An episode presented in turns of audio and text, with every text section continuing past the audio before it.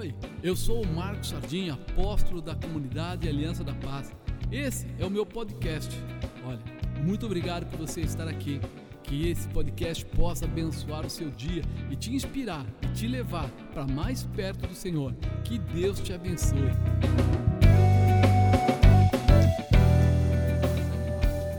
Mas isso é os resquícios, né? Do cruzeiro aí das mulheres que estiveram aqui ontem. Alguém, alguém teve aqui ontem não? Foi horrível, irmão. Foi horrível. Eu tenho que falar a verdade. Não, brincadeira. Foi muito legal, foi bacana demais, foi uma bênção. E tudo isso daqui elas fizeram, né? Eu não vou nem dar parabéns para um para outro, que vai acabar faltando alguém, né? A Márcia dirigiu aí toda uma equipe, e a gente sabe que foi feito um trabalho, a bispa ficou aqui. Tem coisas aqui que vieram da casa de muitas pessoas. Eu reconheço algumas coisas da minha casa também. Né? E, e de repente, mas elas são perfeccionistas, né? Você viu a piscina lá do outro lado? Não viu? Passa por lá, depois você vê, tem uma piscina ali, tem ali a espreguiçadeira, tem ali é, uma balança ali, tem uma porção de coisas, lugar para tirar fotografia. Ontem as mulheres se revelaram. Nossa, colocaram aí uma música para elas tirar foto, a mulherada ficou assim animadíssima. Eu devia ter filmado para dar para os maridos, para eles verem que eles estão perdendo algumas coisas em casa que eles podem solicitar, que eles podem pedir. Ah, mas como é que eu vou fazer, apóstolo? Toque a música. Hoje que bad, né, né, né, né, né. Eu falei assim, eu falei para a bispa, eu falei, eu achei que o pessoal nem conhecia a música. Depois a gente viu lá as mulheres todas já tchá, tchá, tchá, né? fazendo, dançando, se divertindo. Mas o mais importante disso tudo, a palavra que foi ministrada, a orientação que foi dada, e eu sei que falou profundamente, porque a gente viu várias pessoas que colocaram coisas falando com a bispa, e eu fiquei muito, muito feliz por isso. Fiquei realmente muito feliz por ver tudo isso acontecendo. Essa é a Aliança da Paz, é a sua igreja, e eu quero que você coloque isso no seu coração. Toda vez que tiver um evento, participa, que sempre será bênção para a sua vida. Infelizmente, os homens não estavam aqui. Sim ou não? Verdade. Os homens ficaram restritos, né, ao porão do navio. Foi ou não foi, Rafael? A gente estava lá no porão, não estava? É, no porão é onde as coisas acontecem, irmão. A gente estava lá no fundo. E aí pediram, a bispa falou assim: ó, não esquece de orar. E eu fui lá para juntar a equipe para orar. Pastor Rogério, estava todo mundo lá. E quando eu comecei a orar, Fabinho, a glória de Deus se manifestou. Subiu um, sabe, uma nuvem de glória. E junto com a nuvem de glória apareceu um tal de churrasco. Você ouviu falar esse santo? Né, Rogério? Foi um negócio assim fantástico. Eu nunca vi aqueles homens com tanta determinação na frente da nuvem. Nem Moisés andou embaixo da nuvem como eles andaram ali atrás. Mas foi um momento especial, onde ele, todo mundo trabalhou, os homens trabalharam aí na parte de entrada, né, apoio, lá na cantina, dando suporte. Eles não podiam ficar aqui dentro do salão, né? É, mas lá fora eles estavam ativos e precisava ter um momento de descontração. Então a gente usou esse momento que é especial para a gente conhecer um pouco mais das coisas que Deus faz. Você sabe que é nessas particularidades né, que a gente conhece mais as pessoas? Quando a gente chega lá no fundo, vai bater um papinho, de repente a pessoa começa a contar uma coisa, conta outra, põe a criança no meio, fala. Eu nunca vi, olha, não tinha nenhuma criança, não tinha nenhuma criança na igreja. Mas eu não sei, acho que é a fumaça da glória, né, Rogério? Subiu, apareceu lá, sei lá, umas 40. Eu não sei de onde veio. Mas a gente compartilha igualmente, quer dizer, todo mundo comeu junto, a gente brincou junto e foi um momento muito especial. Eu acredito que todo evento você deveria de participar, mesmo que fosse indireto. Inclusive os homens já mandaram locar um navio que eles querem ir para o navio agora. Eles não querem esse negócio de fazer navio aqui, né? eles querem ir no navio, né? Todos apóstolo, pode alugar, pode. Eu falei, vocês são loucos. Não, pode locar. Eu falei, vocês estão brincando comigo. Não, pode achar. Eu falei, olha, cuidado, porque isso acontece. Fizemos algumas ligações, já tem algumas coisas encaminhadas aí para o encontro de homens. eles se sentem acuados quando as mulheres batem neles. É verdade. Ele, todo mundo me encontrava e fazia o mesmo questionamento. E nós, como é que vai ser? Cara, elas só fizeram um trabalho, o nosso foi de carro, fizemos tudo aquilo. Ele falou, não, não, agora a gente tem que fazer melhor. Então eu acredito que eles estão bem empolgados. E a gente vai tentar fazer alguma coisa que a gente consiga levar as mulheres junto, só para elas poderem participar com a gente. É. Porque o pessoal do porão ficou todo ali, né? Poxa, a gente está aqui no porão e elas estão lá dentro tirando fotografia. Falei, irmão, tira a fotografia do porão, fazer o quê? Né? Você sabe que todo navio tem o lado passageiro e tem o lado funcionário. Todo navio. Nós fizemos um, um cruzeiro, né, há 10 anos atrás, e, e foi muito legal. Mas uma das coisas mais interessantes que nós descobrimos lá foi que a gente juntou 200 pessoas da Aliança da Paz, mais alguns amigos de, de uma outra igreja. Chegamos lá e estávamos lá procurando um lugar para fazer o evento. E fomos pedir para o gerente que faz essa parte lá dentro do navio, né, que cedesse para a gente um lugar. E ele falou: O que vocês vão fazer? Ele ah, Um trabalho, assim, assim. Falei com ele. Ele pegou e falou assim: Eu vou arrumar para vocês um lugar. Arrumou o salão do cabaré. É assim que o povo do mundo vê a gente. Aí foram lá, falaram, ah, você tem que ir lá. Aí a bispa já queria mudar as mesas, não dá para tirar a mesa, ela fixa no chão. Aí a gente começou a ver, tinha umas fotografias estranhas na parede, umas coisas estranhas. Mas o pastor Fábio levou os instrumentos e a gente fez lá o nosso pequeno evento dentro dessa sala. Fazendo para Deus, fazendo em paz. No meio do caminho, eu lembrei isso de manhã, né? No meio do caminho, a gente fazendo o trabalho, ele foi lá para ver que trabalho era esse. E ele ficou num canto da sala, observando. E justamente quando ele estava lá, a gente estava ministrando, e de repente Deus começou a revelar pessoas, e algumas pessoas começaram a cair na unção. E ele viu que a brincadeira era séria, que não era só mais um culto, que não era só mais um momento. E aí, quando terminou o evento, que ele viu a gente orando por pessoa por pessoa, aquela coisa toda, ele chamou e falou: Ó, queria pedir desculpa para vocês, porque eu coloquei vocês nesse, nesse salão, mas amanhã, quando vocês forem fazer o evento de novo, vocês vão para o salão principal. Vocês vão para o salão que tem holofote, que tem toda a estrutura de cadeiras diferenciadas, que tem é, inclusive os instrumentos. Vocês não precisam de instrumento mais nenhum. Lá tem guitarra, lá tem é, bateria, lá tem baixo, lá tem é, tudo. Microfone e, e eu vou botar gente à disposição para acompanhar vocês. E aí a gente pediu, a gente pode pôr as plaquinhas lá fora, para que as pessoas encontrem, né, quem estiver no navio, queira ir, acho que eram 2.200 pessoas que estavam no navio, que eles também têm o direito de ir, né? Mas a gente estava pensando ainda no pessoal, que eram as pessoas que estavam é, passeando no navio. A gente estava pensando neles.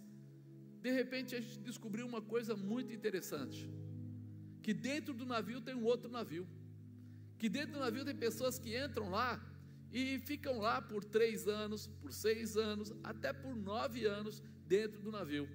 Eles trabalham lá e o trabalho deles requer que eles vão junto. Então, vou para o porto tal. Chega lá, eles têm algumas horas apenas e já saem de novo. E com isso, eles vão ficando praticamente retidos naquele lugar, longe da família, com algum sofrimento. E nós encontramos uma cantora que era distanciada de Jesus. E quando ela viu pessoal cantando e tudo aquilo, ela sentiu a presença de Deus e pediu para se reconciliar, quis se reconciliar, cantou conosco, mudou, e a gente ainda estava assim, achando que já estava um grande negócio.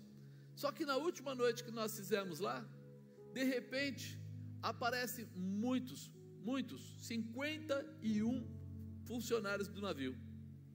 Pessoal que estava naquele turno disponível foram todos para o culto. E nós ficamos assustados. Eles chegaram lá com um diploma, entregando para a gente e dizendo assim: ninguém nunca se preocupou em fazer um trabalho assim no navio de tipo evangelismo. Todo mundo se preocupa em apenas ter um louvor, ter cantor, ter essas coisas, mas não em trabalhar. E pior, ninguém nunca se preocupa com quem trabalha dentro do navio, só com quem está passeando.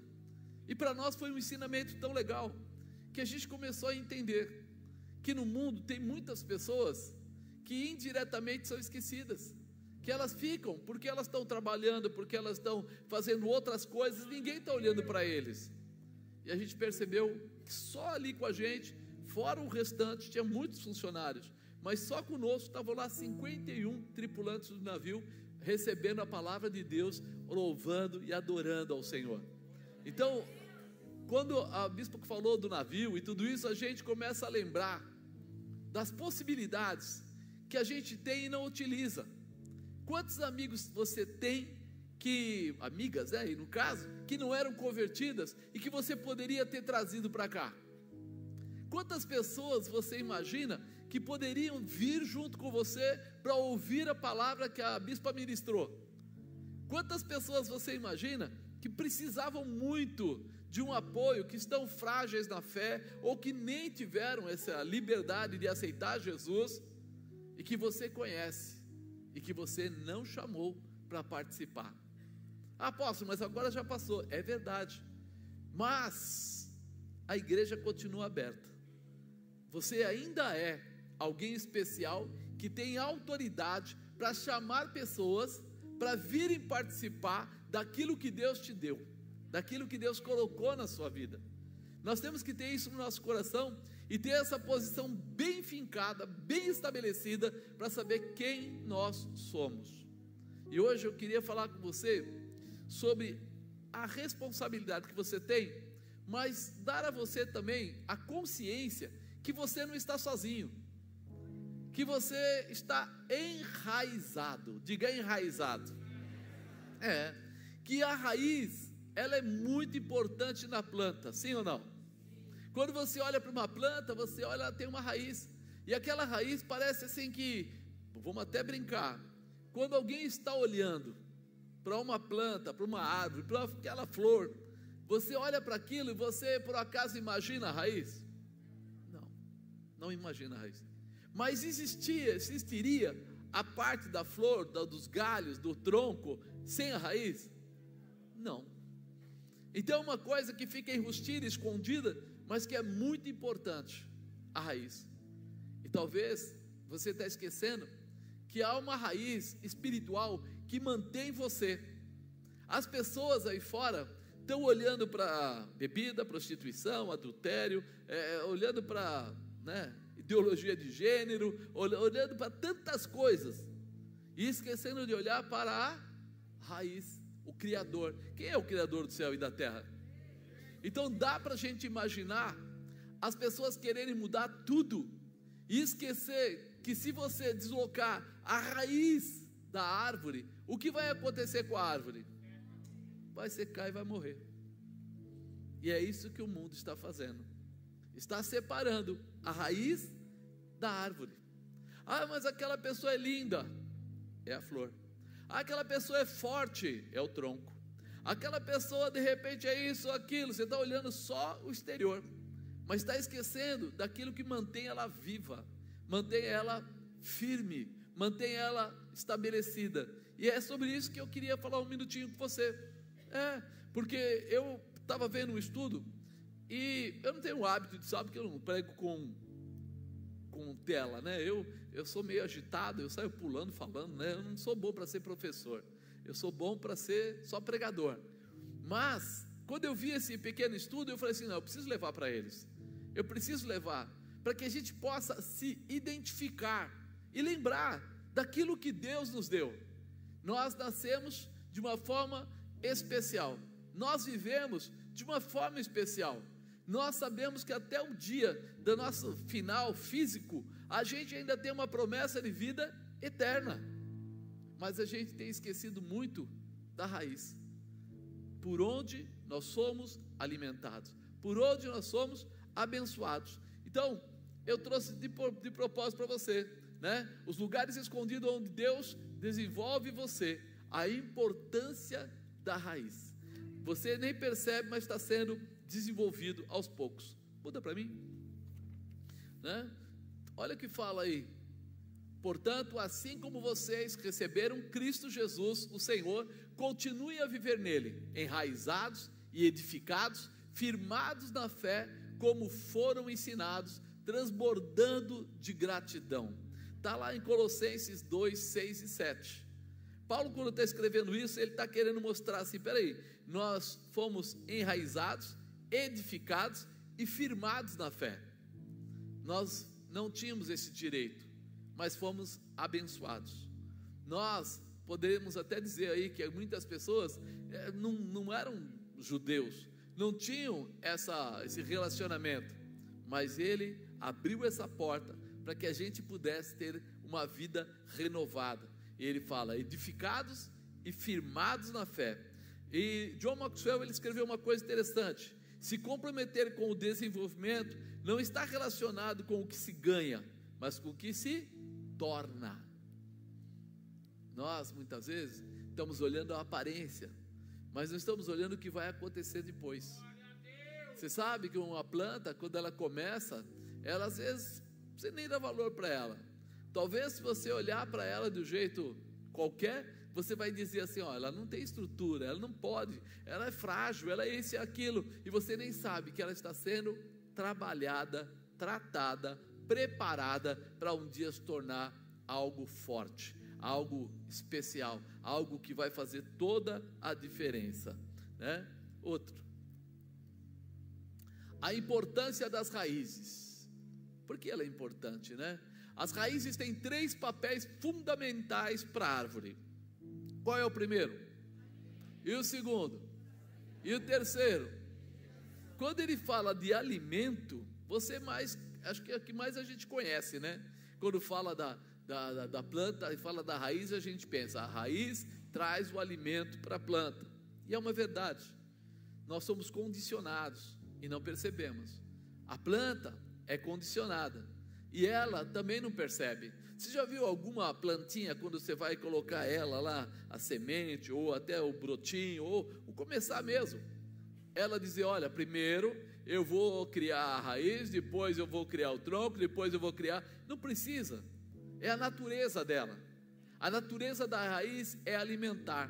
A natureza do tronco é estabelecer, a natureza dos galhos é abrir espaço para as folhas, e ali as folhas, dentro delas, normalmente vem aquelas florzinhas pequenas que depois se tornam os frutos.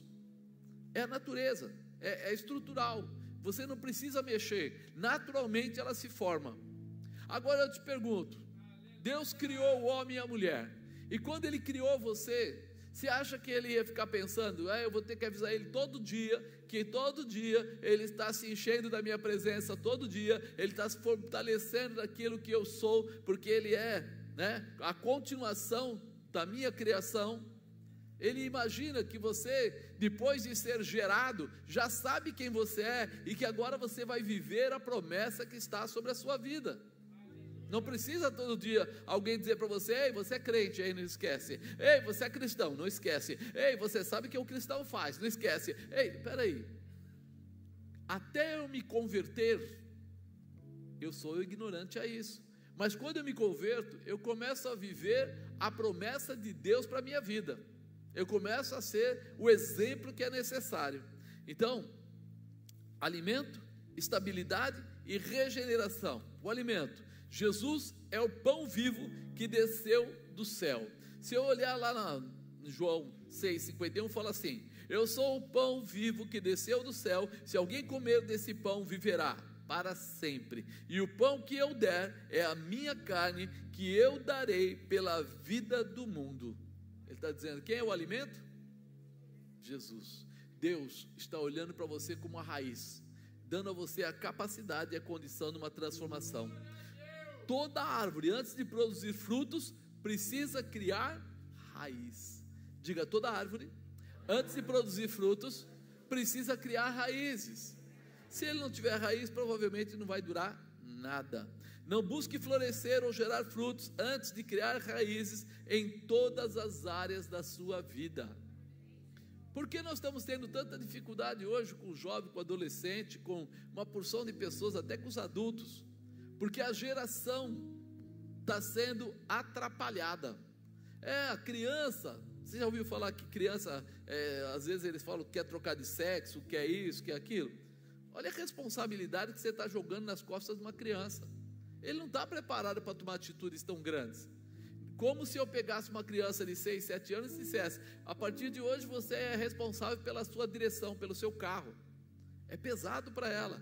Ela ainda não criou raízes. Ela ainda não entende a responsabilidade que existe quando ele está com um veículo na mão. A chance que ela tem de atropelar alguém, de matar alguém, de trazer esse tipo de coisa, só se dá na vida da gente quando a gente amadurece, quando a gente começa a saber o que é uma vida.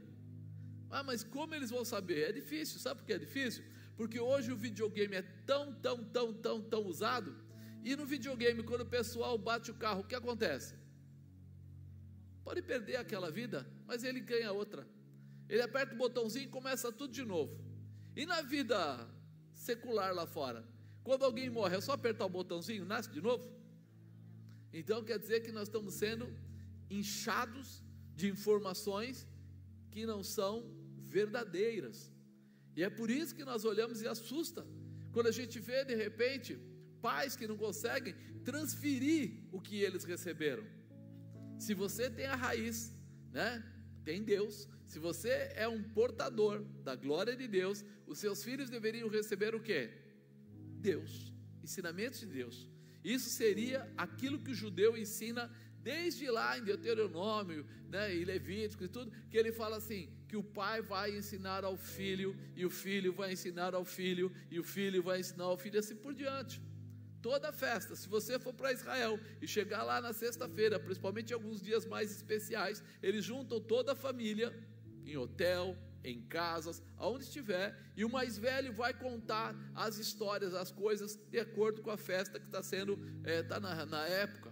Se é salvação, Purim, vai falar sobre isso, depende do que for. Tabernáculo, vai falar sobre isso. Mas por que, que eles fazem isso? Para que ninguém nunca perca a referência daquilo que Deus lhes deu. É muito importante isso. Então, estar enraizado quer dizer que eu vou ter o que? Comunicação direta, eu vou receber o alimento que vem de Deus. Eu vou ter a salvação porque Deus permitiu que Jesus viesse a essa terra em carne e sangue e viesse para nos salvar. Então eu tenho uma comunhão. Não busque florescer ou gerar frutos antes de criar raízes, e isso em todas as áreas da sua vida. Quando você ainda não está preparado, é chamado neófito, tanto para o espiritual, quanto também na sua vida secular, todos os seus atos vão ser cobrados por aquilo que você faz. Então eu preciso saber o que eu estou fazendo e valorizar aquilo que eu estou fazendo. Sou eu que sou responsável por estar gerando. Se você imagina uma árvore carregada, cheio de laranjas, vamos dizer assim, mas sem raiz, bate um vento, o que acontece? Ela cai ela não vai primeiro ter como alimentar todas aquelas frutas, mas além de não ter, um vento derruba uma árvore dessa. Então, todo o cuidado, os frutos virão quando as raízes boas estiverem firmes no solo. Quando você estiver convicto daquilo que você está fazendo, quando você estiver espiritualmente também preparado, né? Salmos 1:3 fala assim, ó: É como árvore plantada à beira das águas correntes, dá o fruto no tempo certo e as suas folhas não murcham. Tudo o que ela faz prosperará. Porque tem o que? Ele fala aqui, ó, tem o tempo certo, está plantada no lugar certo e está próximo do alimento necessário, próximo da água. Então ela vai gerar e tudo que ela fizer vai ser abençoado. Tudo que você fizer, quando você fizer no tempo de Deus, vai ser abençoado. Eu preciso ter isso no meu coração para que eu possa tomar posse dessa, dessa promessa, pode-se dizer assim, né? Desse conhecimento. Então, ainda como alimento, para a próxima folha, cada árvore produz o fruto segundo a sua espécie, quer seja abobrinha, quer seja uma tâmara, não importa. Ela vai produzir segundo a sua espécie. Isso faz a gente pensar que nós somos cristãos. Tem cristão aí? Então, você é um cristão. Então, o que você vai gerar? Você já pensou nisso? O que, que você gera? Quando você chega no lugar, como as pessoas te veem? Quando você vai falar, Qual a expectativa das pessoas quando você vai falar? Nossa, eu adoro quando ele conta piada. Ele tem umas piadas meio pesadas, mas ele é fantástico. É o cara, é o pastor que eu mais gosto. É assim? Peraí, tá, alguma coisa não está batendo com a outra. Está faltando um pedaço. Então eles estão esperando que um cristão tenha o quê? Comportamentos de cristão. Ah, mas pode errar? Até pode mas nós retornamos, restauramos e continuamos. Por quê? Porque a seiva, ou seja, o alimento da raiz não para. Ele continua me restaurando, me fortalecendo, me renovando. Você nunca viu uma árvore que alguém deu um talho nela, ou machucou a árvore com alguma coisa, ou pendurou alguma coisa, e ali até fica machucado, mas a árvore não para, ela continua a crescer, continua a se firmar, se restabelece e vai adiante. Nós precisamos estar prontos para isso para ser cristãos autênticos aonde nós chegarmos, né? E Jesus ele construiu suas raízes por 30 anos para frutificar por quantos anos? Três anos. Por que ele fez isso? Será que ele não era sábio o suficiente? Por que ele esperou de passar nos 30 para depois ele precisava ter toda a informação, estava tudo estabelecido, tudo preparado para que o tamanho, ou seja, formato certo, ele pudesse pegar os doze, trabalhar com eles e gerar neles tudo aquilo que ele já havia preparado. Não fique preocupado com o tempo, fique preocupado com o amadurecimento. Tempo e amadurecimento não são a mesma coisa, não são. Tem pessoas que podem ter 50 anos e não são maduros, e tem pessoas que podem ter 20 e já estão com uma posição diferenciada. Não é a idade, é o que eu faço, é o que eu já aprendi. São com os erros e com as coisas que acontecem, eu vou amadurecendo segundo tudo que está na palavra de Deus. Isso me fortalece. Em Lucas 2,40 fala: o menino crescia, se fortalecia, enchendo-se de sabedoria, e a graça estava sobre ele.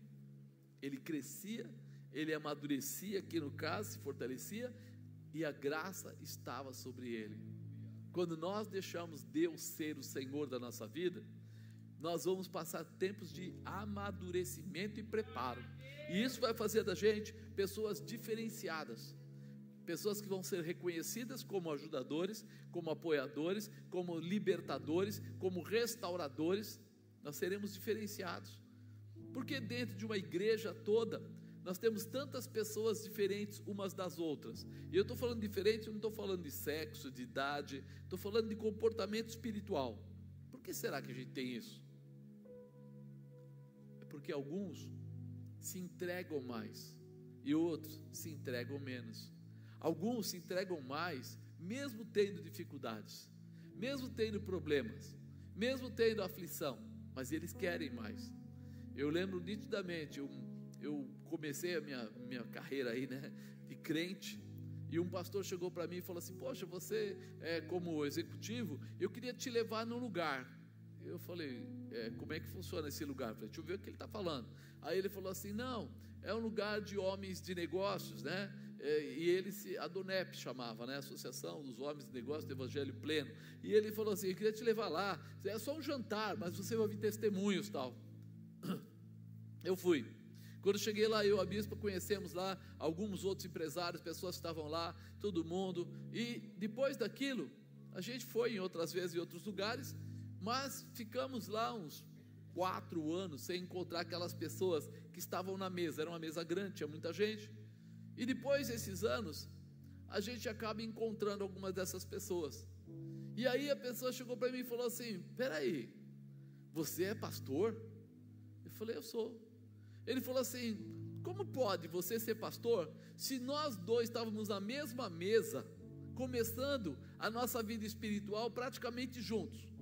Como você se tornou um pastor e eu não sou nada? Falei, eu não sei explicar exatamente, mas quantas vezes você foi à igreja, quantas vezes você se disponibilizou, quantas vezes você quis que Deus mudasse a tua história e a tua vida? Ele falou: ah, Não, eu sou empresário, eu não tenho tempo para isso. Eu falei: Essa é a diferença. Eu podia ser um executivo, mas quando Deus falou assim: Vem, bebê, eu pulei no colo dele.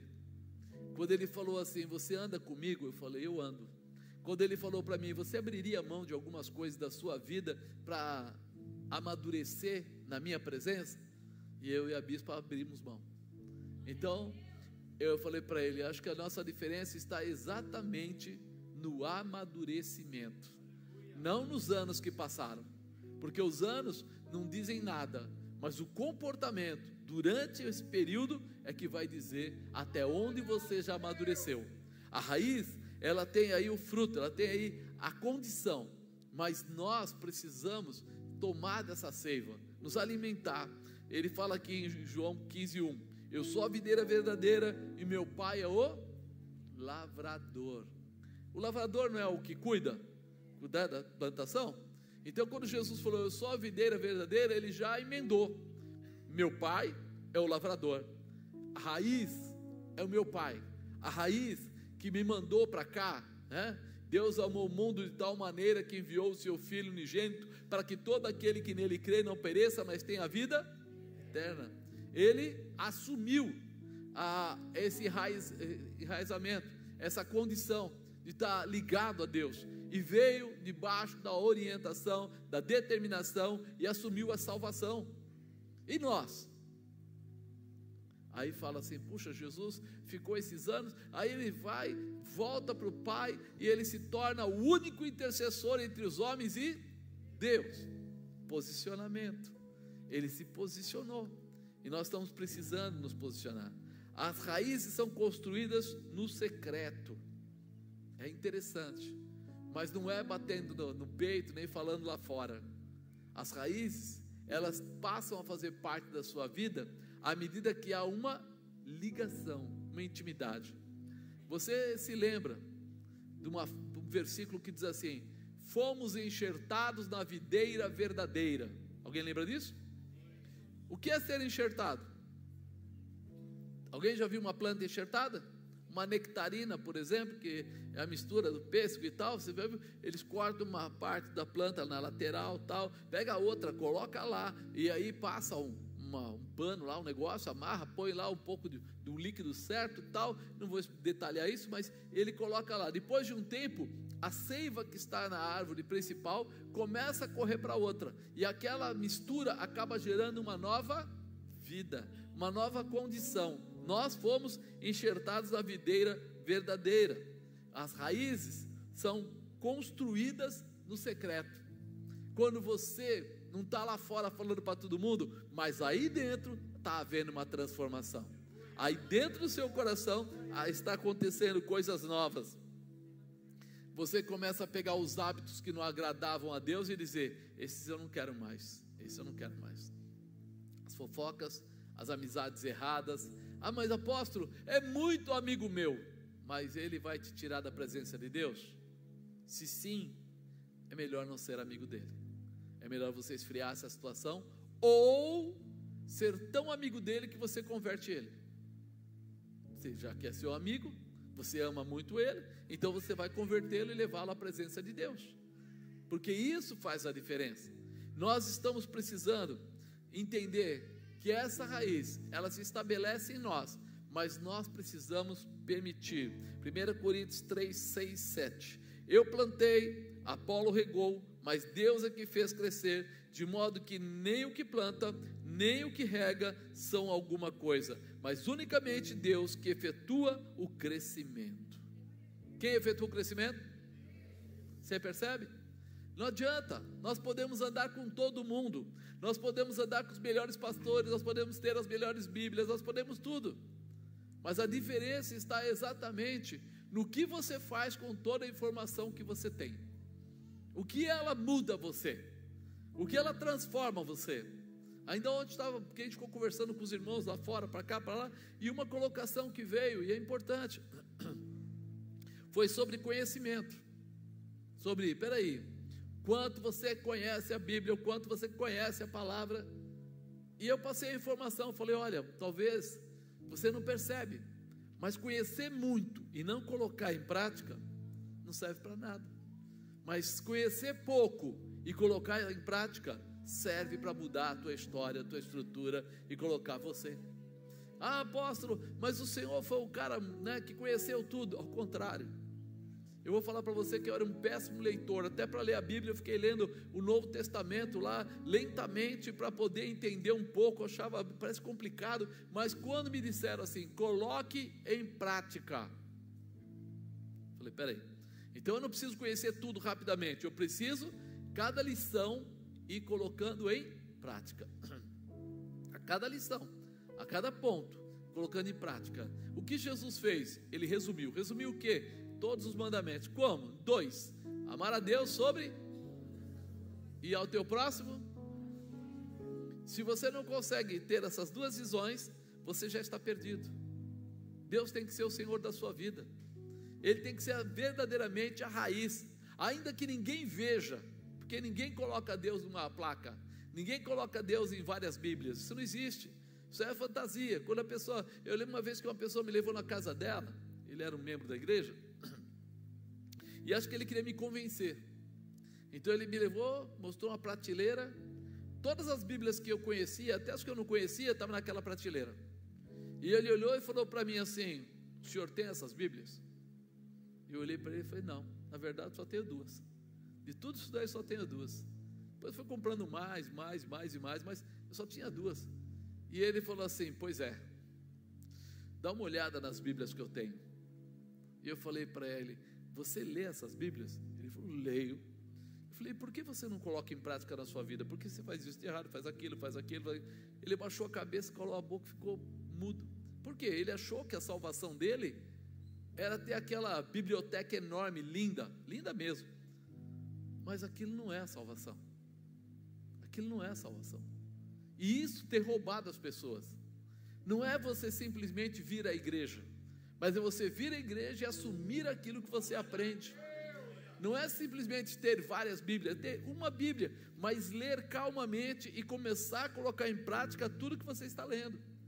É nisso que vai aflorar em você o que? A manifestação de Deus. Os dons estão aí, estão livres para todo mundo.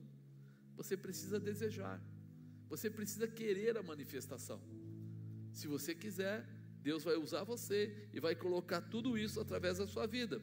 Todos veem os seus frutos, alguns veem o que você faz, mas só Deus vê quem você é. Será que Deus sabe quem você é? Agora, quem você é agrada a Deus?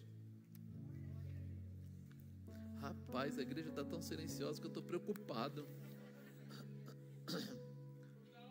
Pode trocar. Eu falei de alimento, agora eu vou falar sobre estabilidade, continuidade. Somente com estabilidade podemos ampliar nossos limites. Né? A árvore que não tiver raiz para suportar o inverno não chega da primavera para florescer e produzir frutos.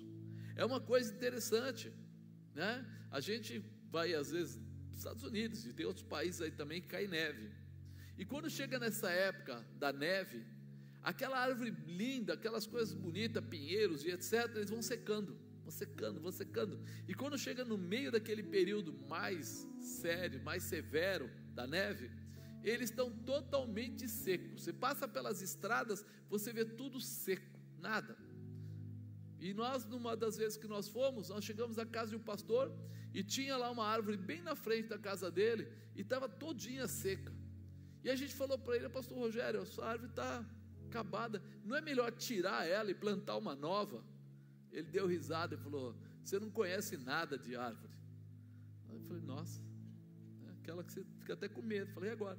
Ele falou assim: Calma, a neve está parando, logo ela volta. Passou, acho que foi uns 20 dias, 25 dias no máximo. Quando a gente já estava para vir embora, nós saímos lá fora e, e prestamos, você não presta atenção, mas aí prestamos atenção, ela já estava começando a florescer, as folhas florescendo, as flores amarelas lindas. E aí nós falamos: Uau, nós chegamos aqui não tinha nada, estava seca. Então quer dizer que tudo que nós estávamos vendo estava acima da terra, mas o que estava firmando ela, estabelecendo, protegendo, estava embaixo da terra. Porque assim que a neve parou, ela reassumiu a postura dela através do que? Daquilo que ela recebia pela raiz. E ela se refez, se restabeleceu, e um tempo depois ela estava linda. Um dia ele mandou, tirou a foto, mandou para a gente, para a gente ver. Olha como está agora, enorme, aquela coisa mais linda. E aí você começa a entender: se a raiz estiver ativa, se a raiz fizer parte da sua vida, se Deus puder ter liberdade na sua vida, as dificuldades que vierem não vão acabar com você. As dificuldades não vão, dificuldade de saúde, ou dificuldade de dinheiro, ou dificuldade de amizade, ou dificuldade de relacionamento, ou qualquer tipo de dificuldade, elas virão, mas elas não vão acabar com você. Porque assim que você passar aquela fase mais complicada, a raiz vai te alimentar ao ponto de você se levantar, prosperar, se estabelecer, restaurar o seu físico, a sua mente e tudo que você tem. Nada vai te faltar. A raiz tem essa importância tão especial de estabilidade. Além de ela né, não balançar, ou seja, quando vem aquele vento forte, não derruba, porque ela tem uma estrutura ela tem uma estrutura firmada. Ela abre as suas, né, as suas raízes se abrem e aquela árvore ela fica firme. Você não tira ela do lugar. Nós já vimos muitas vezes caminhões baterem em árvores, se arrebentarem todo e a árvore continuar no lugar, porque ela tem raiz. Agora eu pergunto para você, crente: você tem raiz? Será que você está ligado na presença do Deus Todo-Poderoso? Porque está acontecendo tantas coisas no mundo, mas todas essas coisas estão sendo realizadas acima, não está tocando na sua raiz, não pode tocar na sua raiz.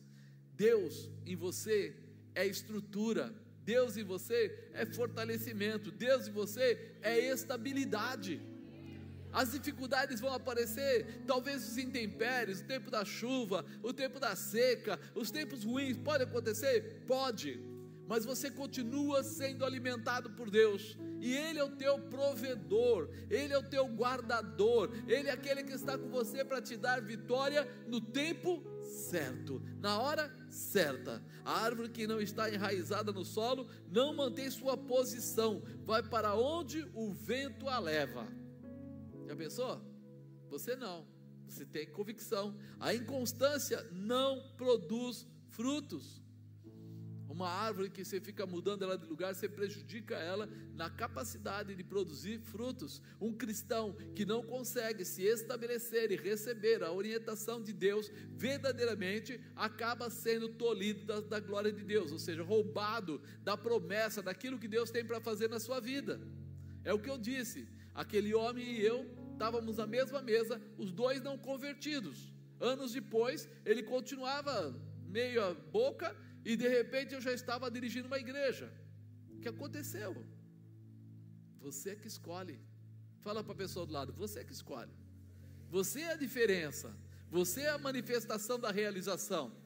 Porque Deus, Ele não para de tentar nos alimentar. Mas sou eu que vou receber, aceitar ou não aceitar. É minha posição. Ainda na estabilidade, as raízes sustentam a, a, as árvores no dia da tempestade. Não são os frutos ou as flores. Pode mudar a página. Não são os frutos ou as flores. Né? Às vezes você olha e fala assim: puxa, veio a tempestade. O que vai manter essa, essa árvore? Não são os frutos, não são as flores, mas o que vai manter ela é a raiz. Isso precisa arder no nosso coração. Se eu não tenho, não estou bem enraizado, o que, que acontece? Eu posso cair a qualquer momento. Eu posso aceitar, trocar a presença de Deus por qualquer coisa. É, tem gente que troca por uma amizade, tem gente que troca por um happy hour, tem gente que troca por qualquer coisa. Ah, não, mas eu tenho uma reunião e é, é super importante. Amado, eu falo que parece que Deus, antes de, de me colocar para ensinar, Ele passou primeiro a minha vida na moinha. Porque eu falo que eu trabalhava na empresa e o pessoal marcava reuniões e eu falava assim: Este dia é dia que eu prego na igreja, neste dia eu não posso. E todos os outros gerentes falavam: Mas cara, você é, é louco? Você quer mudar a estrutura só porque você prega na igreja? Eu falei: Pois é. Quando eu entrei aqui, todo mundo sabia que eu era pastor e eu não vou mudar. Eu falei: Vocês têm até razão, vocês podem até me mandar embora Você sabe o que é perder o emprego? Bom emprego, manutenção da casa e tudo, e dizer: posso até perder emprego, mas eu não vou perder a intimidade com Deus. E eu pensei assim: agora a coisa vai ficar ruim. Meu diretor parou, perguntou, conversou com a equipe, a equipe falou: todo mundo, não, não está certo, ele, ele tem que mudar. Sabe o que ele fez? Mudou a data da reunião não é mais, na época de quinta-feira, não é mais de quinta-feira, porque o Marcos não pode estar aqui, ele tem a responsabilidade dele lá e ele vai cumprir a responsabilidade. O meu diretor, ele não era crente, ele era espírita, mas ele sabia que tinha um cara sério, não era um crente meia-boca, não era um crente mais ou menos, mas era alguém que estava colocando Deus em primeiro lugar. E você? Está colocando Deus em primeiro lugar? Porque, amados, Somos nós que liberamos ou não? Quem é maior? Deus ou o mundo? Tem certeza? Então por que você pende tanto para o mundo? Por que você tem tanto medo? Por que você tem tanta dúvida? Eu aprendi apanhando, mas aprendi. Deus é o Senhor da minha vida. Ele pode todas as coisas e a Ele nada pode ser impedido. Ele é que dá a última palavra então eu entendi isso e ando por esse caminho. Então eu falo assim, quando as pessoas começam, ah, mas justamente eu tenho uma responsabilidade, querido. Eu lembro de um amigo meu que dava aula em faculdade. E a gente trabalhava junto na época. Nessa época eu não era pastor. A gente trabalhava junto. E quando as pessoas iam marcar alguma coisa com ele, ele falava assim: Você sabe que eu dou aula em faculdade à noite. Não marque nenhuma reunião depois das 18 horas, porque eu não posso ficar, porque eu tenho responsabilidade. E o pessoal falava: é verdade, deixa ele ir e o restante fica. Quer dizer, respeitavam ele da aula na faculdade e não vão respeitar você naquilo que é a tua base, que é o teu espiritual, a não ser que você fale uma coisa e faça outra. Você fale de Deus e tenha comportamentos mundanos. Aí todo mundo vai falar: é brincadeira, esse cara não é crente coisa nenhuma, ele só faz de conta. Mas nós, que somos cristãos e temos convicção temos que ter a certeza: eu tenho raízes, eu tenho uma convicção, quem me sustenta é Deus. Você tem convicção que teu sustento vem de Deus? Você acredita que Deus é o teu provedor? Porque às vezes eu falo, mas não vivo. Basta um incêndio na floresta, todos fogem. Os répteis, os pássaros, o leão foge, mas a árvore permanece. O fogo passa e consome seus galhos, suas folhas e até os seus frutos, mas a árvore permanece, permanece e volta a viver. Volta a viver porque tem raízes, e mesmo passando pelo fogo, volta a produzir frutos, porque as suas raízes estão firmes. Tua raiz está firme? Então vai em cima, vai, continua. Pode, trocar. Terceiro, regeneração. Lembra, nós falamos da regeneração. Ele nos regenerou para uma, para uma viva esperança. Ele nos deu a capacidade do que? De ser restaurado. E 1 Pedro 1,3 fala assim: Bendito seja o Deus e Pai de nosso Senhor Jesus Cristo, que, segundo a sua grande misericórdia, nos gerou de novo para uma vida de esperança pela ressurreição de Jesus Cristo dentre os mortos. Ele preparou uma restauração uma, vamos dizer, uma salvação, né? um renovo para nós, e nós estamos, às vezes, querendo assim, falar: peraí, por que eu preciso ter essa raiz? Por que, que é tão importante eu ter Deus comigo? Por causa disso. Porque você está sendo enxertado na videira verdadeira para ter uma vida abundante na presença de Deus, uma vida real na presença de Deus. As raízes renovam as árvores quando tudo parece perdido. Teu Deus te renova quando tudo parece perdido. Você não sabe como, mas Ele sabe. Você não pode, você não tem como, mas Ele tem. Você imagina o futuro totalmente travado e Deus abre caminhos aonde não tem caminhos, abre portas aonde não tem portas, não é verdade?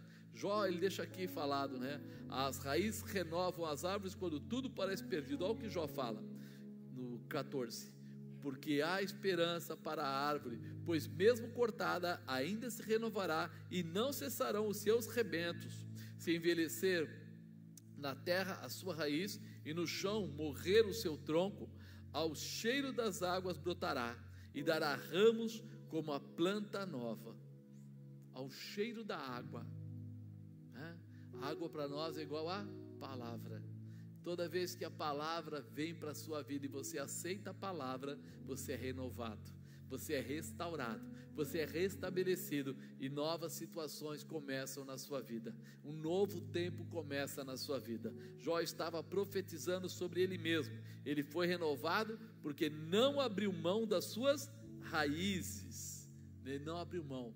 Lembra a mulher dele que falou para ele? Amaldiçoa teu Deus e morre. E ele virou para ela e falou: Você tem razão, mulher, é assim mesmo. Eu vou amaldiçoar. Foi isso? O que, que ele falou? Como uma louca falas tu.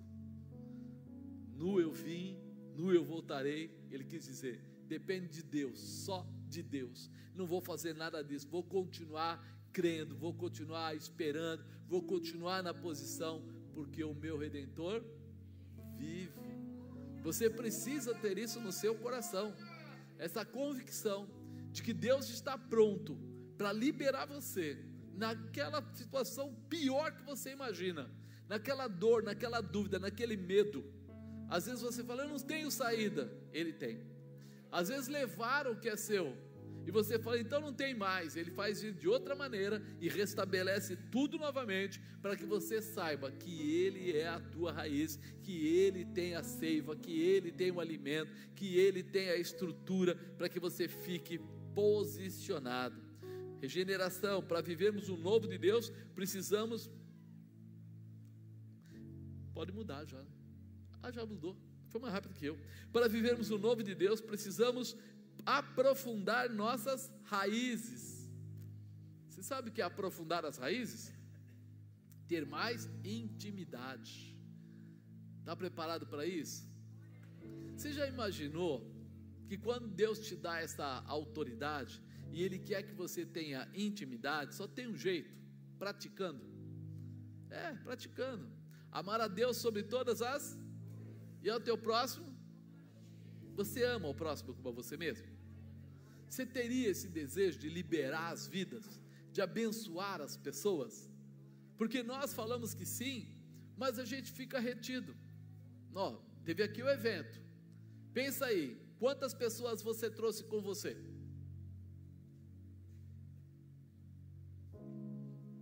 Se fosse Jesus, o que ele faria? A bispa gosta de fazer isso com as crianças. Se fosse Jesus nessa situação, o que ele faria? E é a verdade. Nós estamos muito, muito, muito fechados dentro do nosso, nosso quartinho, e o mundo lá fora está profetizando profetizando maldição, profetizando é, destruição de famílias, está profetizando doenças, está profetizando uma porção de coisas. E nós estamos parados enquanto eles estão se movendo. Sabe por que eles estão se movendo? Porque nós estamos parados. Então chega um momento que é hora de nós invertermos o quadro. Se nós tivéssemos evangelizado mais, se nós tivéssemos é, levado a palavra para mais pessoas, nós teríamos menos problema com esse povo todo que está aí fora, levando as pessoas, né, às escolas, levando as pessoas para o desconhecimento espiritual, a manipulação da mente. Por quê? Porque está faltando gente que faz o contrário. Está faltando jovens nas escolas que tenham coragem de ser cristãos. Está faltando adultos nas faculdades que tenham coragem de ser cristãos. Está faltando adultos lá nos trabalhos, nas empresas, que tenham coragem de mostrar o que eles são e o que Deus fez na vida deles. É. Você sabe que o seu testemunho pode falar tão alto que as pessoas vão começar a mudar de vida. Porque te, sabe qual é a maior dificuldade? O povo lá fora está muito carente, muito carente, desesperado de carente. E aí eles pegam qualquer coisa, eles aceitam qualquer coisa. Eu lembro quando eu era ainda jovem, antes de casar, inclusive, que acontecia de ter amigos nossos que eram de outra religião, espiritismo e etc. E ele falava assim: ó, nós vamos lá para tal lugar, mas antes vamos passar primeiro num lugar que a gente vai receber é, uma benção, a gente vai receber um passe.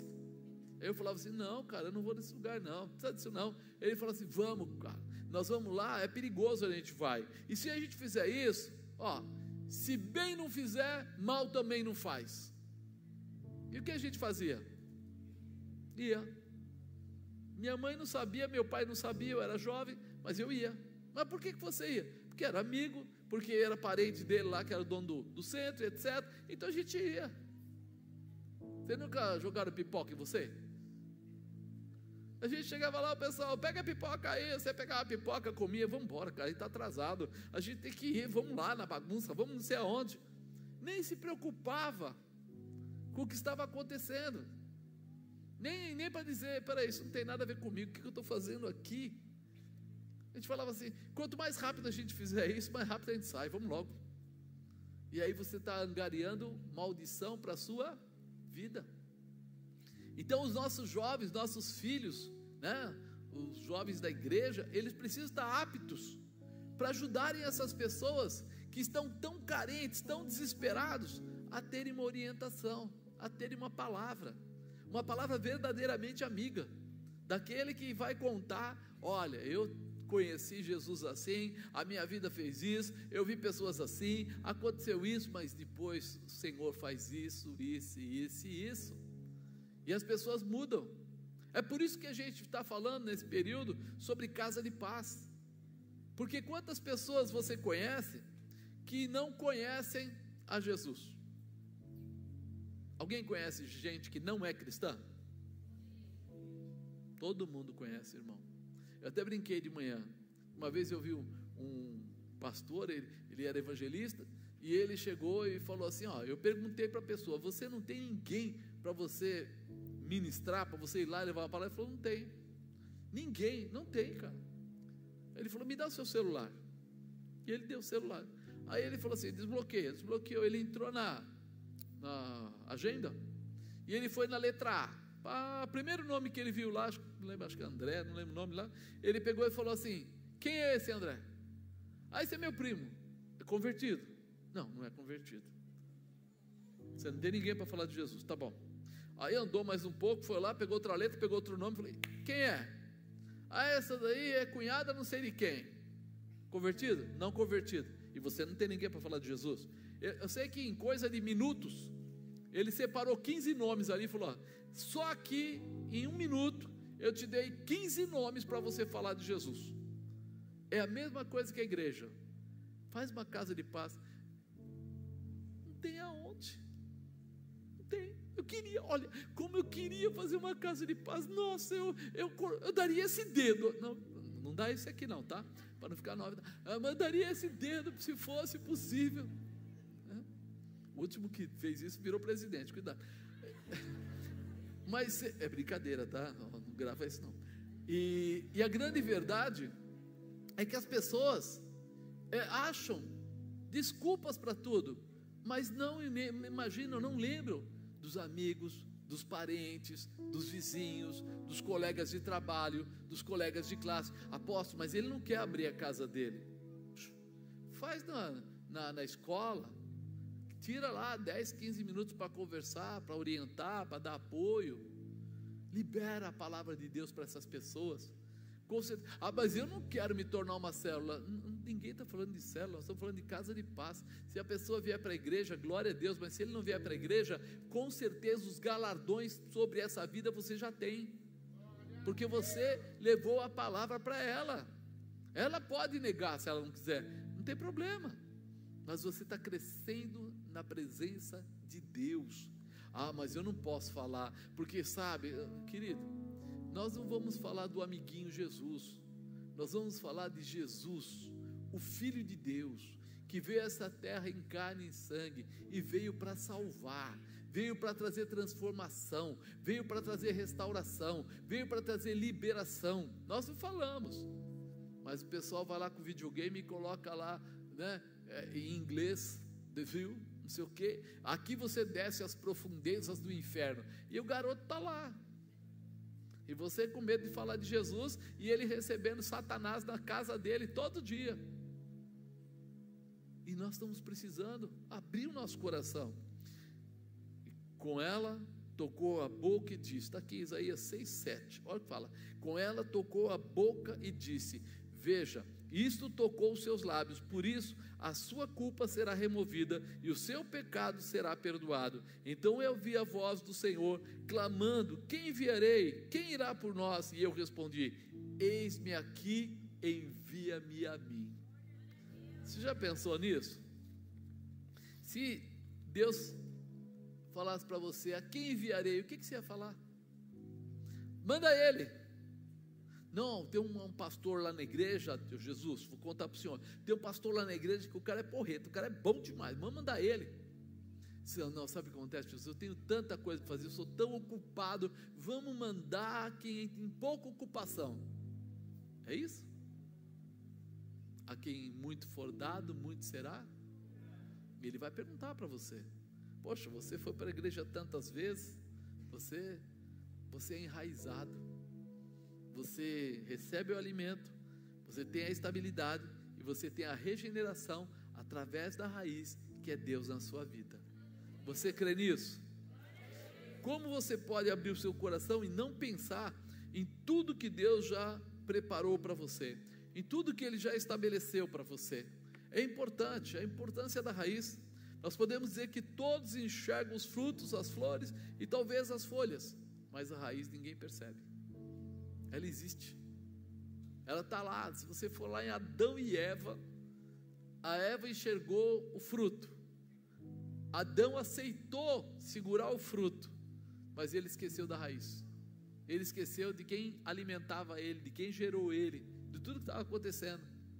Nós somos interessantes, eu brinco sempre que toda vez que eu vejo aqueles filmes eh, da Paixão de Cristo, eu já várias vezes eu vi as pessoas falaram, ninguém Sabe, ninguém fez nada. Alguém tinha que ter matado aqueles romanos que foram lá e crucificaram Jesus.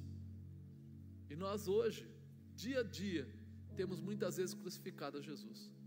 Não temos valorizado o que ele tem feito por nós. A morte dele não tem sido valorizada. E aí chega a nossa vez, agora é a sua vez. O que, que é para fazer? Aquilo que Jesus nos ensinou a fazer. É. Prega o evangelho para toda criatura aquele que crer e for batizado será salvo. Prega para ele, fala para ele, ensina ele, orienta ele, porque no momento certo Deus vai trazer coisas tremendas. Ele ficou 30 anos e em três anos ele colocou em prática. E nesses três anos ele pegou 12 discípulos. E esses 12 discípulos andaram com ele de dia e de noite. E ouviram a voz dele, ouviram a palavra, ouviram a ministração, foram orientados, levaram algumas broncas? Também. E só existe uma maneira de conseguir alcançar os objetivos. Se estivessem bem firmados, porque Jesus precisava desses doze para depois enviar os 70, para depois enviar os 500, para depois, ou seja, para chegar hoje milhões e milhões de pessoas. E nós estamos aqui porque alguém lá atrás aceitou Deus como a sua raiz, aceitou Jesus como seu Salvador. Aceitou o Espírito Santo como seu consolador. Tem crente aí? Então é hora de você entender esse mistério. Né? Nós vemos aí que eles passaram momentos difíceis. Eles debateram com judeus, eles, fariseus, né? Eles multiplicaram lá, viram a multiplicação do pão e do peixe. Eles ficaram lá no meio, vendo as coisas acontecerem e aprendendo tudo aquilo. Para quê? Para que quando chegasse a vez deles, eles tivessem capacidade para fazer a parte deles, para serem realmente a continuidade. Eles receberam essa condição de serem enxertados, para não viver mais como eles viviam antes, mas para ser toda a diferença em qualquer lugar que eles chegassem. Você olha para um homem, para uma mulher de Deus e enxerga apenas a pessoa, mas eles só estão de pé por causa da raiz que os gerou e os sustenta. Você acha que ser pastor não tem dificuldade, que ser músico não tem dificuldade, que ser obreiro não tem dificuldade? Tudo isso tem dificuldades, irmãos.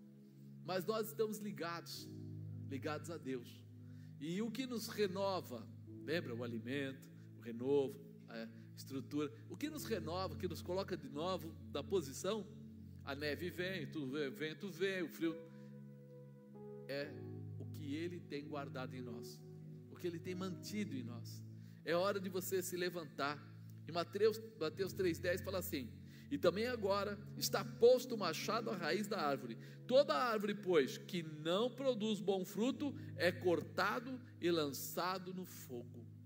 Já pensou? Toda árvore que não produz frutos. Pensa um pouquinho com você. No último ano, quantas pessoas vieram ou foram para Jesus através de você? Nos últimos seis meses, vai, vamos diminuir o tamanho para não precisar ficar tão pesado. Quantas pessoas começaram a frequentar a igreja por sua causa? Toda árvore, pois, que não produz bom fruto, é cortada e lançada no fogo. Tem árvore aí, hein? Todas estão produzindo? Nós colocamos barreira Apóstolo, mas o senhor sabe, não é fácil, não é isso, não é aquilo. Quando eu dava curso de vendas, eu falava assim: quando você não acredita no produto, você não consegue vender. Quando o vendedor tem um produto para vender, que ele não acredita no produto, ele vai chegar lá e vai falar assim: olha, esse copo, gostaram do copo? Apelativo, isso aqui era de ontem, é das mulheres que veio esse copo aqui, ó.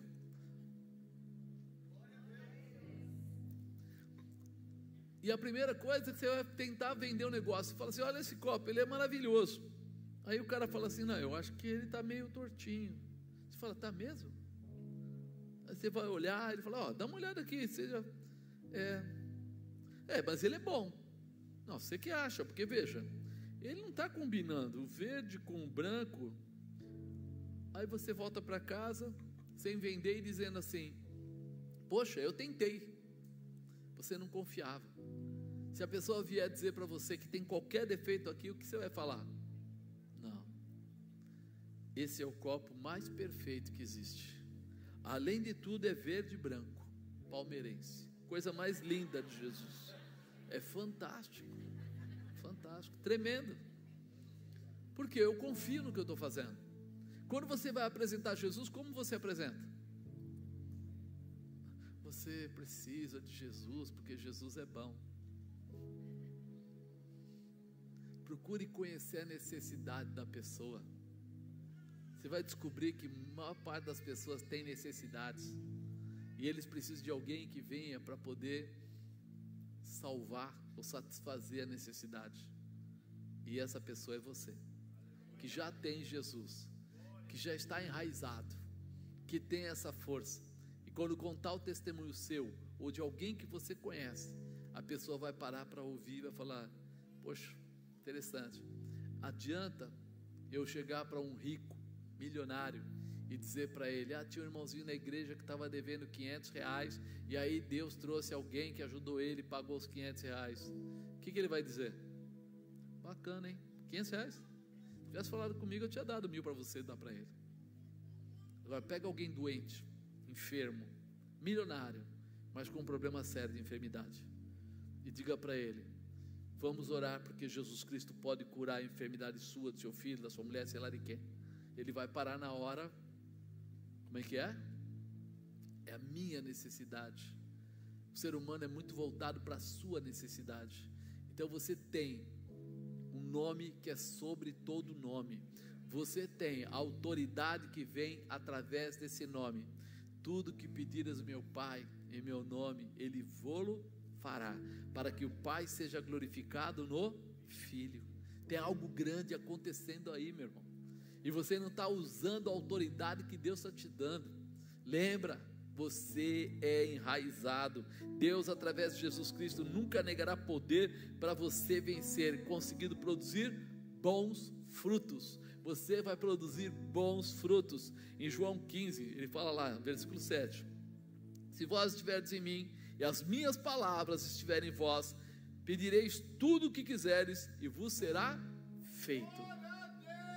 Se vós estiverdes em mim e as minhas palavras estiverem em vós, quer dizer, se a palavra dele está em você, você não anda mais pela sua sabedoria humana, você anda pela palavra dele. Aí você pode pedir o que você quiser e vai ser feito. Nisto é glorificado meu Pai, que deis muito fruto e que assim sereis meus Você só é discípulo do Senhor quando você está dando fruto. Fruto quer dizer quando você está fazendo o que ele faz, quando você está continuando o que ele já começou, quando você está estabelecendo aquilo que ele deu na sua mão. Isso é necessário. Não me escolhestes vós a mim, mas eu vos escolhi a vós, vos nomeei para que vades, deis fruto e vosso fruto permaneça, a fim de que tudo quanto em meu nome pedirdes ao Pai, Ele vos conceda. Está fechado, é promessa sua. Somos enraizados e preparados para gerar muitos frutos. Fala para a pessoa do lado: você tem muito fruto para gerar. Tem muita gente que vai ouvir a sua voz, vai se transformar. Tem muita gente lá na sua família que vai se converter, vai mudar seus seu, seu sentimentos quando você parar de ficar calado. Sabe o que é? Eu não posso falar, porque afinal de contas, o cara está bem de vida, mas você sabe que ele está com problema. Não, mas ele está bem de vida, querido. Não há bem que sempre dure, nem mal que não se acabe. A minha mãe falava isso. Né? Chega um, não é bíblico não, tá? Chega um dia que você começa a perceber que as pessoas tropeçam nos próprios pés. Nada é eterno. Tudo é passageiro. E você tem na mão uma chave que abre portas especiais. Então está na hora de você entender esse mistério. Lá em Lucas é bem declarado isso. Olha aqui, ó. Seremos enviados com autoridade para realizar maravilhas, gerando frutos para o Senhor. Depois, Lucas 10, depois disso, designou o Senhor ainda outros 70, mandou adiante da sua face, de dois em dois, de todas as cidades e lugares aonde ele havia de ir Dizia-lhes: Grande é em verdade a seara, mas os obreiros são poucos. Rogai ao Senhor para que, para que envie mais obreiros à sua seara. Ide, os mando como cordeiros no meio dos lobos. Ele está dizendo assim: não vai ser fácil, mas fica tranquilo, né? Qualquer cidade que entrar e vos receber e comer do que puserem adiante, curai os enfermos que nela houver, dizei-lhes: é chegado a vós o reino de Deus. Treina um minutinho, fala: é chegado a vós o reino de Deus. É, começa a treinar, falar para as pessoas do amor de Cristo e a mudança que Ele tem para colocar na vida das pessoas. Que você é apenas um portador de boas novas, que você está lá para simplesmente falar do que Deus já preparou, mas em qualquer cidade, que entrares, vos não receberem, saindo por suas ruas, dizei: Até o pó da vossa cidade se nos pegou, sacudimos sobre vós. Sabei com tudo isto, já o reino de Deus é chegado a vós. Ele quer dizer assim: vai chegar momentos que você vai ver pessoas que não querem.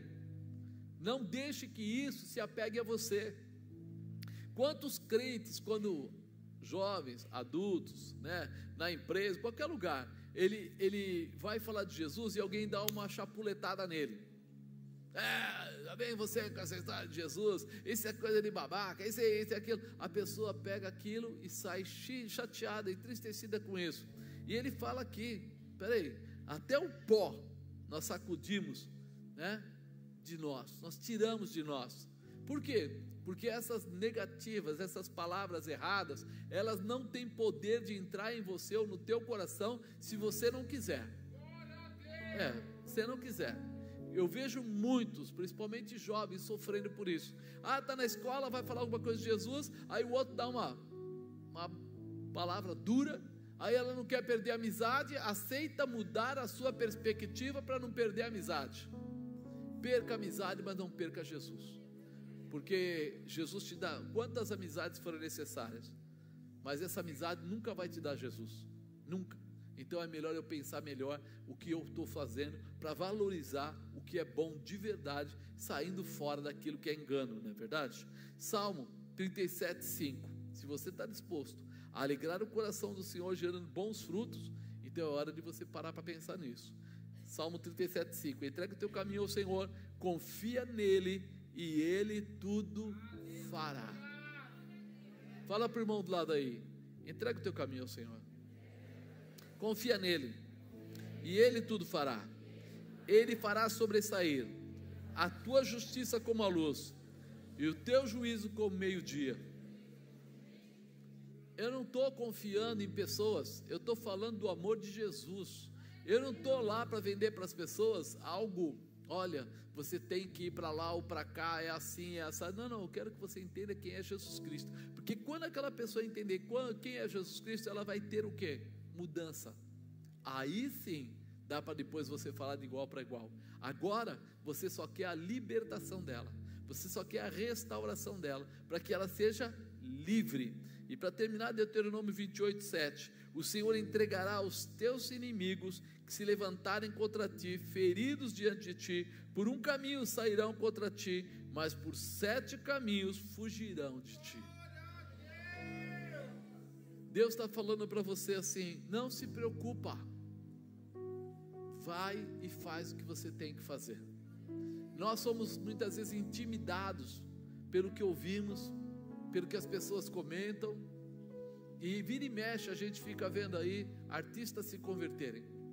Vira e mexe tem um artista e outro se convertendo, porque chega aquele ponto: tem dinheiro, tem estrutura, mas não tem paz, mas não tem aquela tranquilidade. E aí de repente, do nada, aquela pessoa muda de caminho, abre um novo horizonte, começa uma nova empreitada, quer uma mudança de vida. Por quê? Porque droga não tira isso, porque álcool não tira isso, porque sexo não tira isso, porque amigos não tiram isso. O que tira isso é a presença de Jesus Cristo, que traz transformação. Isso precisa estar no seu coração, para que as pessoas possam se alimentar. A raiz que hoje te alimenta vai servir para você alimentar pessoas. Lembra que eu falei? Enxertados na videira verdadeira. Você vai estar enxertado e vai levar muitas pessoas a estarem enxertadas também, para receber da mesma palavra, para ser transformada no mesmo espírito. Agora, se você tem medo de, de tomar atitude, aí não tem jeito. Vai junto com alguém, sai junto com alguém. Às vezes eu vejo pessoas, eu vi no, no outro ano lá que nós fizemos, né? esse tipo de coisa, né? A casa de paz. Pessoas falando assim, mas eu não consigo falar. Fica do lado. Você vai ver que daqui a pouco você está falando sem querer. Você vai falar sem saber por quê? Porque está dentro de você. Não é uma coisa que vai ter que ser montada. É algo que é natural. Você já está preparado. Você já tem essa unção. Você só precisa quebrar tudo isso que está te amarrando, te prendendo. Para quê? para se liberar. Falar de Jesus não é peso, não é jugo, é prazer, é alegria, é paz, é tranquilidade. Mas se a pessoa não quiser vir, querido, aqui foi falado que um planta, outro rega, mas Deus dá o crescimento. E nós às vezes não entendemos isso. Eu, eu lembro que eu quando me converti um pouco antes, um amigo que era muito mais bagunceiro que eu até, ele, ele se converteu. A gente bebia muito junto. E de repente, naquela fase, ele quis me converter. Ele foi até em casa, chegou para mim e falou assim: Ó, agora eu não bebo mais, e coisa do tipo e tal. E eu falei: Como não bebe mais? Está brincando? Peguei lá a garrafa de whisky, coloquei em cima do balcão e comecei a falar para ele: Você aqui bebia a garrafa inteira? Pô, até quando eu não queria beber, eu tinha que beber com você, agora você vai beber comigo. Ele falou: Não vou. Me arruma uma Coca-Cola. E eu falei para ele: Não. Se você quer, você vai beber ou cerveja ou uísque. E ele falou assim: Não, Marcos, eu não bebo mais. Eu agora sou de Jesus. E minha vida, assim, eu falei: está sacanagem, cara. Bebe. E começou aquela encrenca. Ele falou assim: Me dá uma Coca-Cola. Eu falei: Não. Coca eu não te dou. E ele foi embora de casa sem tomar nada. E aí ele foi embora. Falei, que cara xarope, o que, que deu na cabeça dele agora? Nem, sei lá, menos de um ano depois, eu acabei aceitando a Jesus, eu acabei me convertendo, e um dia ele vai até minha casa. E ele chegou na porta da minha casa e viu que tinha vários carros na porta. E ele ficou na porta pensando: se eu for, o que o Marcos vai fazer comigo? Ah, não vou não, acho que eu vou embora. Já pensou em entrar no carro e ir embora? Falou, eu volto outro dia. Porque imagina, se ele sozinho me interpelou, queria me obrigar a beber, queria não sei o que, imagina ele com os amigos dele tudo aí, que era tudo amigo dele também, era só coisa. E daí ele falou assim: não, eu, eu tenho que tomar coragem e vou. Tocou a campainha. E quando ele. Eu saí para fora, falei, oi, tudo bem? Ele falou assim: é, eu podia entrar e falar com você um minutinho?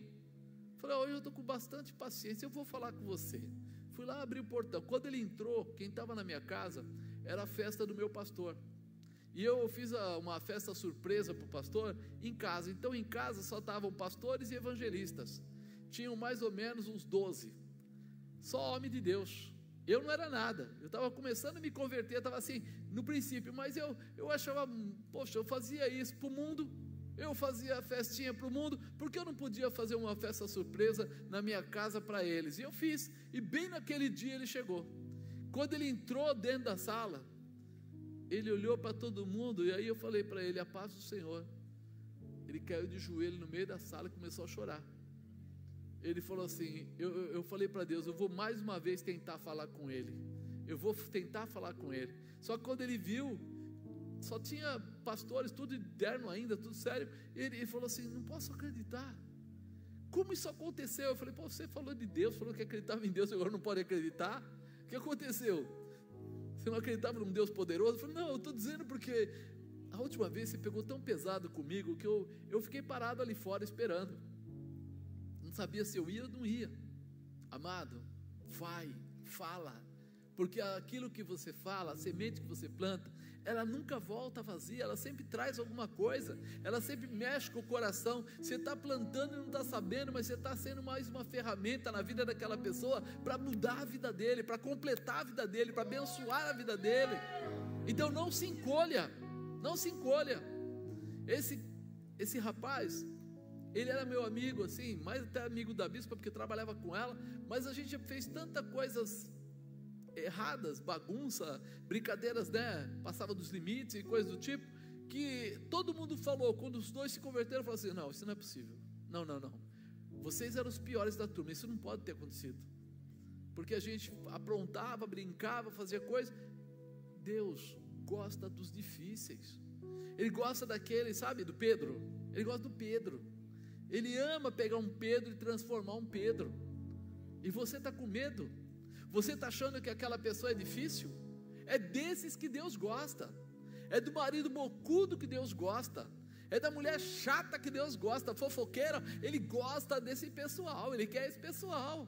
E você fica assim: ah, mas se eu chegar lá, e se ele falar, e se não sei o que, esquece, vai. A Bíblia diz assim: abre a tua boca e eu a Dá para você abrir a boca? Você entende? Nós estamos agora preparados para ver a glória de Deus se manifestar. Eu estou aproveitando falar da casa de paz, mas não é a casa de paz. Isso para nós é a razão da nossa vida. Salvar almas, libertar os cativos, ser um exemplo. Pensa assim: eu quero ser um exemplo para as pessoas que estão precisando de orientação. Eu quero que as pessoas olhem para mim e consigam enxergar em mim a presença do Deus vivo. Quando olharem para mim, não vão enxergar o Marcos, vão enxergar Jesus. Quando eu chegar nos lugares, a presença de Deus tem que ser mais forte. Eu até brinquei de manhã que eu tinha um amigo que ele gostava de passar aquelas loção de barba, né, de pós-barba, mas ele passava muito. E a bispa, quando eu chegava às vezes perto dela, ela falava assim: Você cumprimentou o fulano, né? Falava, cumprimentei porque você está cheirando igual a ele. Porque ele passava produto, passava no rosto, mas ele não lavava a mão nem nada. Então, quando ele vinha, dava a mão, abraçava alguma coisa, automaticamente você recebia. Você já estava cheirando igual a ele. Agora pensa um pouco. Você diz que ama Jesus Cristo e anda com Ele. Diz que você tem o, o cheiro de Cristo. As pessoas que chegarem em você, derem a mão para você, ou chegarem perto de você, vão ter que ter o quê? Se você tiver o cheiro dele, eles terão o seu cheiro, que é o cheiro de Cristo. Então está na hora de nós mudarmos a nossa configuração. Acreditar no poder de Deus, acreditar naquilo que Ele faz, acreditar na promessa que Ele tem. Você é um querido, você é um escolhido, você é um separado. Então, não, sabe, não fique preocupado com o que vai acontecer. Apenas se libere para Ele usar a sua vida para fazer acontecer. Eu encontro muitas pessoas